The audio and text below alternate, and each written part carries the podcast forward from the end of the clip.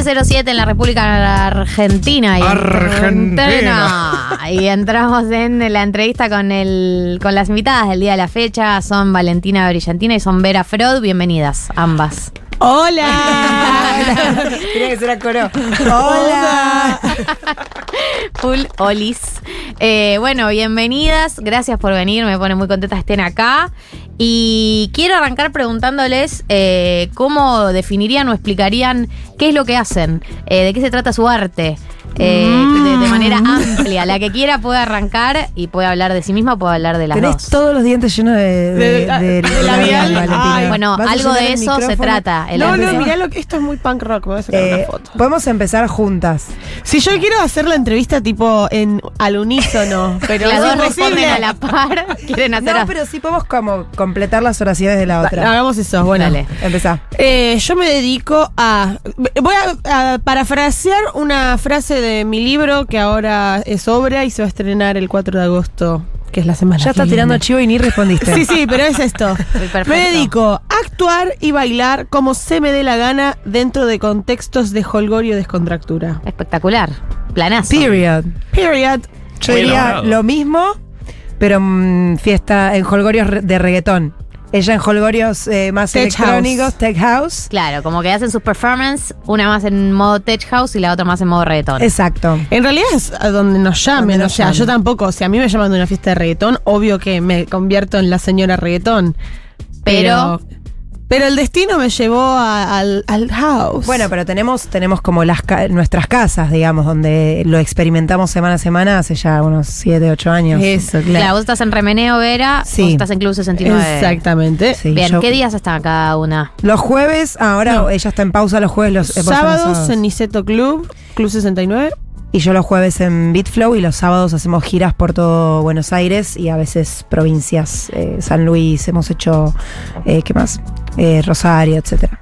Cuando empezaron a, a bailar o a hacer performance, ¿se imaginaban que esto podía ser una salida laboral real, fija de todas las semanas? ¿O dijeron, bueno, lo, lo pruebo en plan, me divierto, me gusta esto, pero no sé hacia dónde va a ir?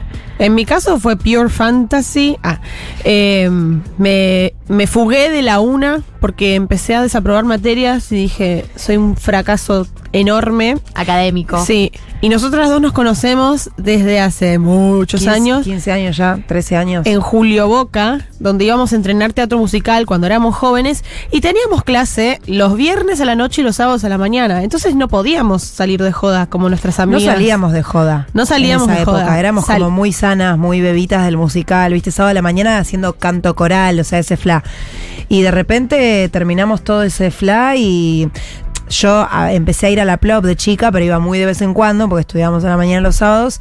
Y sí me acuerdo del momento de decir, che, yo quiero que me paguen por hacer eso también. Pero en ese momento todavía era otra época y yo veía, o sea, los cuerpos todavía eran muy hegemónicos en el escenario y yo decía, mm, yo ya siendo una persona eh, no flaca, eh, no leída flaca, eh, decía, no, bueno, no es posible. Y al rato, a los dos, tres años, ya empezamos a laburar ahí. ¿Podrán? vos en club. Ah. No, y yo después de este bajón místico académico, empecé a ir a. Dije, ¿qué hice ¿Qué no hice nunca? Y era la respuesta salir a bailar, porque por esto que te contaba antes, Claro. teníamos una vida muy eh, Estructurada. estructurada, responsable, etcétera. Y ni bien no supe qué hacer con mi vida porque estaba fracasando en lo que me había propuesto, dije, bueno, voy a empezar a salir a bailar. Y obviamente, co- como me gusta hacer lo que hago, me gusta el escenario, me gusta el protagonismo, me ponía abajo de la luz, me vestía cada vez más y más extravagante. Cuando ibas al boliche ese que estaba ahí en el centro, que te ponías, el escenario que medía La dos- Warhol. La Warhol. En, The- mostra, en The. Sub, que tenía escenario abierto y yo era... Es la mía. Soy yo. Era el escenario, Valentina. Era, sí, uno de mis primeros escenarios. Y bueno, nunca supe que se podía trabajar de ello o que por lo menos a mí me tocaría esa vida. Pero empezó a suceder. Me llamaron de la Jolie después de hacer unas acciones con Belén Gibré, un grupo de danza que teníamos que se llamaba el Ballet Alien Internacional. Y, y después, bueno, yo, ya estaba armándome como brillantina. Y mi amiga Mickey Underground, que también nos conocemos las tres de Julio Boca, un día me dijo, va a haber un casting para Club 69, creo que das con el perfil, depilate y anda. y yo me depilé y fui y esa es, esa es la historia. Y ahí ¿Y quedó. ahora te seguís depilando para ir? Sí. Bien. Ya Pero no sabemos te entonces. obligan, ya te pintó depilarte, o sí te obligan. No, nunca me obligaron, Nunca pero lo dijeron expresamente, en club es pero- muy la, la estética de, de los noventas, de los 2000, tipo. Igual ahora está más moderna, pero antes las vedettes tenían súper tetas, súper culo. Ahora hay más culo que tetas. Las tetas las tiene Fabri Watson. es como. Van cambiando las identidades. Pero no, eh, tal vez podría preguntar algún día, che, si me dejo los chivos. Pero Yo creo ¿qué que no te pasa? dirían nada. No te dirían nada. Hace un par de semanas hablábamos con Delphi Pinatello. Sí, Sí, la nadadora. La claro, siento. eh, natación por problemas de salud mental y porque se dio cuenta eventualmente que no le gustaba eso. Me ¿Hay algo que les pasó a ustedes con ese flash de estar como medio en la academia o por lo que dicen, tipo Julio Boca, una, hay Sí, toda sí, una sí. corrida ahí bastante rigurosa, entiendo. Eh, ¿Cuál fue eso que no le gustó? Si hay cosas puntuales que ustedes decían, che, ¿qué onda esto? Que es rarísimo, tipo, Creo ¿qué hago que- acá? ¿No? Creo que específicamente el, el nivel de estructura que requería llevar una carrera para la comedia musical, a mí particularmente no me interesaba, o sea, todo lo que era... mm, Como que había una cosa muy eh, del conservatorio, del, de, viste, de, eh, tenés que tomar clase de clásico porque si no, no sos bailarina y después de clásico tenés que tomar jazz y recién ahí si querés puedes tomar una clase urbana. A mí me gustaba bailar hip hop, ¿entendés? Entonces ya toda esa estructura me daba paja y después mi decisión en particular fue porque odiaba las audiciones de comedia musical, me parecían lo más eh, Humillante. y humillante del mundo. Tipo, ¿Por el qué? número acá, Ah. cinco horas para que te vean 32 segundos, eh, Flavio Mendoza y el primo, y que te digan, siguiente tanda, y vos tipo, pero no, yo soy un alma sensible, Sí, sí, escuchame, sí. veme, no, no, fila 4 al fondo, chau.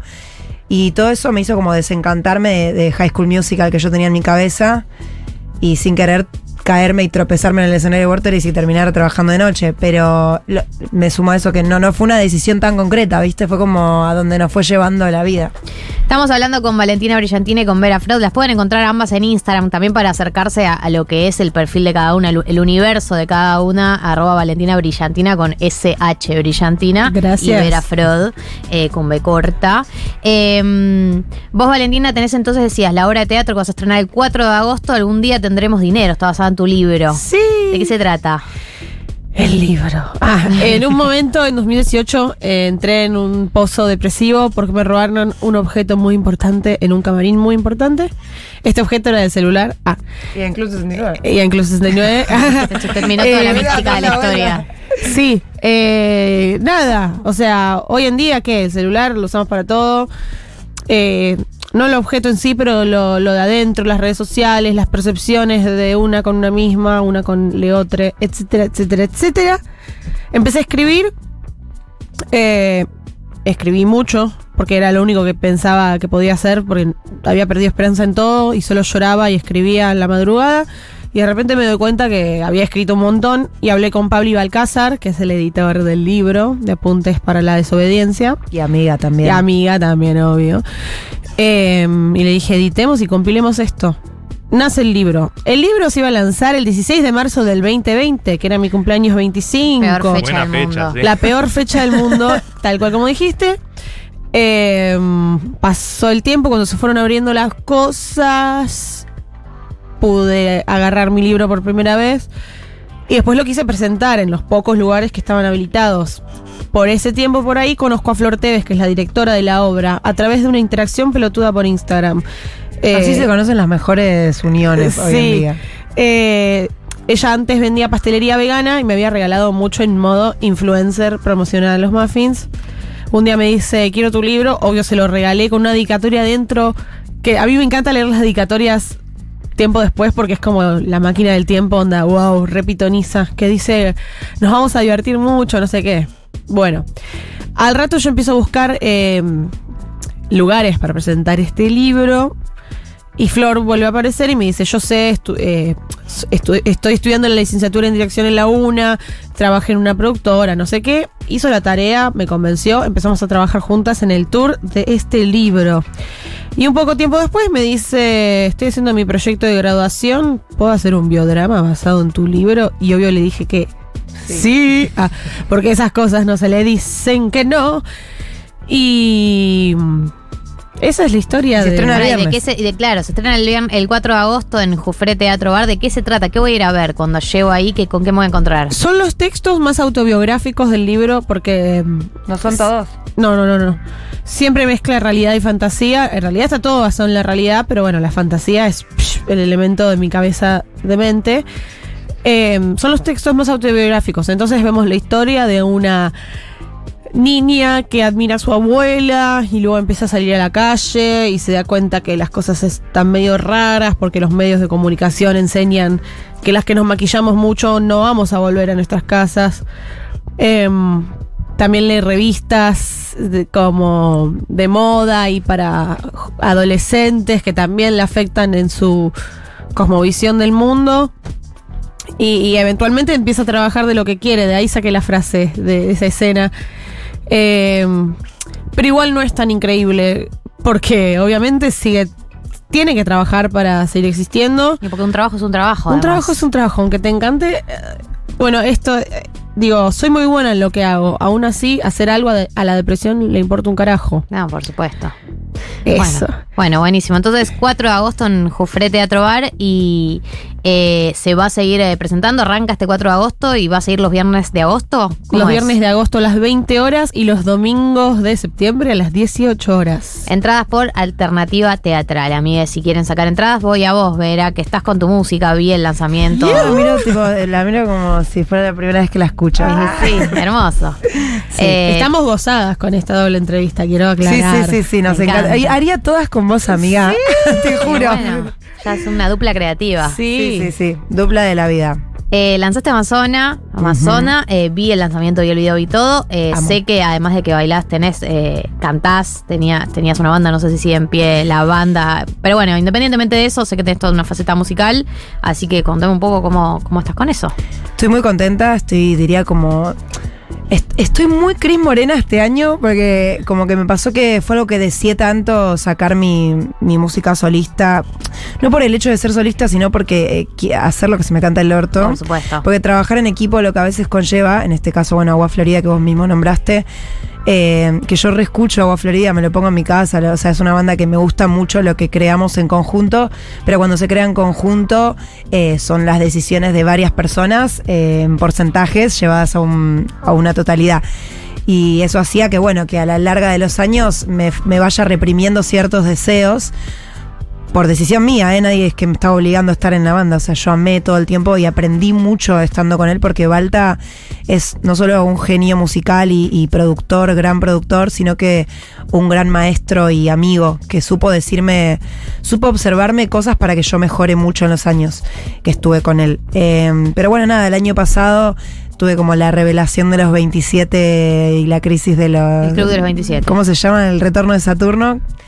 Eh, y bueno, tiré toda la mierda, decidí finalmente dejar la banda. Hoy Agua Florida está en una pausa por ahora sin, sin retorno.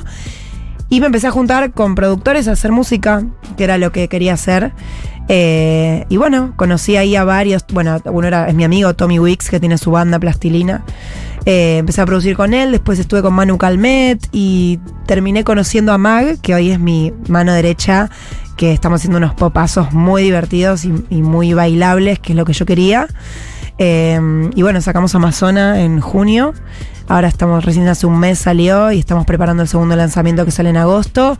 Y estamos preparando la salida del EP o LP. Estoy viendo cuántos temas llevo a tener para septiembre, eh, que saldría a fin de año.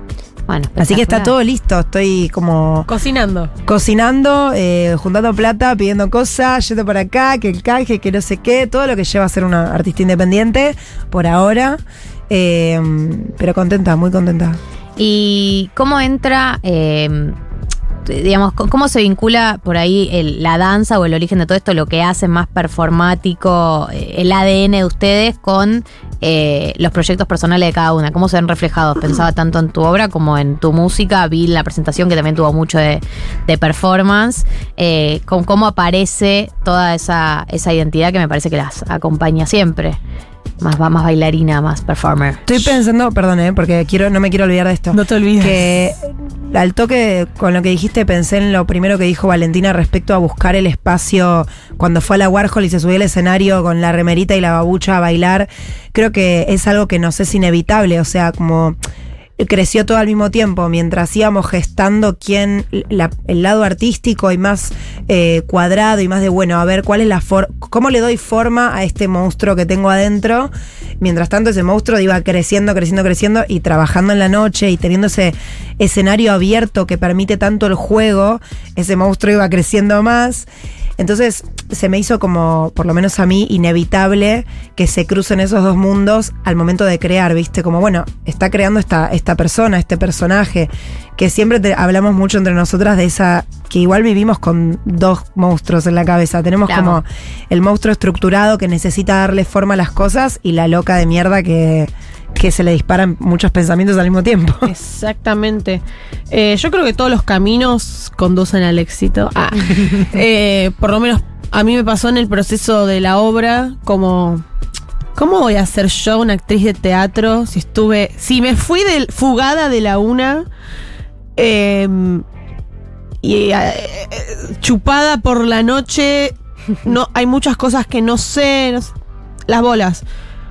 Eh, yo siempre digo algo que la noche te hace no crecer nunca, como Peter Pan, y también te hace crecer mucho, muy rápido. y eso lo, lo registro en, en mi desarrollo de, de esta, de este último trabajo. Em, que tengo todo, en verdad. Y tengo además algo que la gente de la academia no tiene, que es la calle, que es el gastón, el gastón tacado. El tacón gastado. Eh, Gastón Suena Tacado. bien igual el Gastón Sí. Tacado. nombre- es un un buen nombre drag. Sí, sí, sí. Sí, sí. Eh, eh, es un nombre que aparece en la obra eh, por una aparición especial que surgió Amo. ahí con Karina acá. Y ahora está en mi inconsciente, no sé, lo quiero decir todo el tiempo. Eh, eso, que yo tengo conciencia espacial, escénica, etcétera. Yo tengo todo. eh, Vengan a verme. Lo tengo. Vengan a verme porque lo tengo todo, amigos. Sí, Sí. fue como buscar el, eh, por fuera de la, um, de la escuela, como a- lo aprendiste sola. Sí, sí, sí. Ah, Mi clase, mi clase fue el escenario. Claro que sí. La ¿Tienen Universidad de la Calle. ¿Tienen algunas inspiraciones o gente que estén siguiendo ahora que les interese? ¿O se ponen a ver videos de YouTube de gente vieja? Porque siempre que uno habla con artistas, eh, es re interesante ver qué están como consumiendo en qué se están basando, ¿no? No sé si ustedes tienen como esos... somos medio endogámicas, o sea, yo soy fan de ella, ella es fan mía. tipo, nos miramos. Sí, sí, sí, Hola. dice algo. Muy bueno tu feed. Eh, muy, muy buena. tu- eh, yo soy muy fan de mis amigas. Y sobre todo porque tengo unas grandes amigas. O sea, no, no es que. No digo porque no todas las amigas sean increíbles, sobre ustedes tienen amigos hermosos también, pero bueno, capaz uno tiene amigos que se dedican a otras cosas que no te inspiran tanto artísticamente. Y ella es una de mis mejores amigas. Otra de mis mejores amigas es Donna Tefa, que es también escritora, mostra hermosa, trabaja en la noche. Bueno, al trabajar mucho en la noche, tengo muchas amigas que las conocí ahí. Entonces yo, mm, tipo, tizo, güey, cosa dije. Como que de repente encuentro mi. Bueno, Feli Colina, también una persona que, no- que nos conoce y ah, somos amigas ambas. Como De la familia. ah. de repente no necesito irme tan lejos y decirte, ay, sí, Lady Gaga, aunque la amo y Igual la eso, cuando dijiste eso, las dos pensamos en Lady Gaga, por Seguro. Pero no hace falta irnos tan lejos, ¿viste? Como decir, a Lady Gaga la conocemos todos. Yo te puedo decir, anda a googlear a Valentina Brillantini, a Feli Colina o a Donna Tefa. Eh, y particularmente yo estoy, estoy teniendo en esta semana un proceso de autocompasión y de regalarme eh, mi autoinspiración. Me escribió una amiga, Mi- Mica Díaz, con la Ah, que, que sí. también compartimos Fuimos a Julio escuela. Boca. Sí, sí, maldito de Julio Boca. Y nosotras éramos muy amigas en ese momento y muy creativas. Y a los 19 hicimos un show autogestionado completamente por nosotras, todo con canciones de musicales, editada, bailada, todo por nosotras. Invitamos a toda nuestra familia y llenamos un bar y lo filmamos. Y mi amiga me escribió el otro día y me dice, che, mirá lo que encontré. Y me mandó los 45 minutos de ese show. Oh my god. Yo diciendo, yo ahora tengo que armar un show en vivo porque el 13 de octubre eh, toco, todavía no lo puedo decir en dónde, pero bueno, ya Ay, lo por nombraré. favor. Se viene. Y estaba como diciendo, ¿qué mierda hago para el vivo? Y me llegó ese video y me acordé de todo lo que hice para, para ver, para hacer eso. Y flashé muchísimo con la capacidad de creatividad que tengo yo. Entonces, medio como, como que me inspiré en mí misma para empezar a armar el vivo de este show. Y mm, estoy medio en esa, estoy medio Ivana Nadal, ¿viste? Como yo puedo, yo puedo. Pero sí, como sirve un poco ir para atrás y ver que todas estas cosas que hoy estamos teniendo que hacer de vuelta ya las hicimos. Claro. Y ya pudimos hacerlas y ahora podemos hacerlas mejor. Porque y también amigarte, amigarte con Julio Boca, pienso. Yo amo Julio Boca, a mí me dio todo. Lo que no. Yo, no- Eh, La academia, digo, ¿no? Jul- mismísimo Histori- Julio Boca. historia corta. Ah, el año pasado, por este tiempo, yo tuve un brote maníaco y dejé la noche un tiempo. Y también cambiamos la obra porque fue como, che, pasó esto, no hay manera que no hablemos de esto en la obra. O sea, Claro. come on. Mm. Porque vamos a estrenar en octubre de 2022. Y, y, y, una de las decisiones que tomé después de esa situación de salud mental hiper difícil fue volver a la UNA. Yo ahora soy estudiante de la UNA. Ah, ¿en serio? Back to basics. Estamos am- amigadas con nuestro pasado. Bueno, me parece espectacular futuro. igual, porque siento Sí. que, no sé, hay algo... mm, ¿Se acomodó? Hay algo lindo de la cosa cíclica de que, bueno, partiste de ahí, te fuiste y volvés desde otro lugar, que no sé, a mí me resulta muy lindo Inspirador. para estar en paz, sí, con uno mismo, con la Sí. trayectoria que tuviste, qué sé yo, con, con Sí. quedarte con lo bueno y no lo malo, o lo malo, pero bueno, matizarlo con otras cosas. Podemos decir que igual a los 50, 45, 50, cuando vuelvan a ser Chicago, nuestro sueño es estar ahí, digamos. la- dale. Ah. Exacto, Un estamos Chicago listos. un Yo poco estoy más lista. queer. eh, Total. Ay. Y que me las reimagino. Pero estoy lista para hacer el tango del pabellón, o sea, ya lo, lo estudié, Oh. ya lo sé. tenemos, el- tenemos a toda la gente y todo. Bueno, sí, obvio. Eh, tengo una última pregunta que tiene que ver con algo que vos nombrás al principio, Vera, pero que me parece que, que está buenísimo también por lo que representan ustedes, que tiene que ver con eh, los cuerpos que hay hoy en día en escena, en la noche, pero en, en general, en, en la escena, la disputa esa que hay.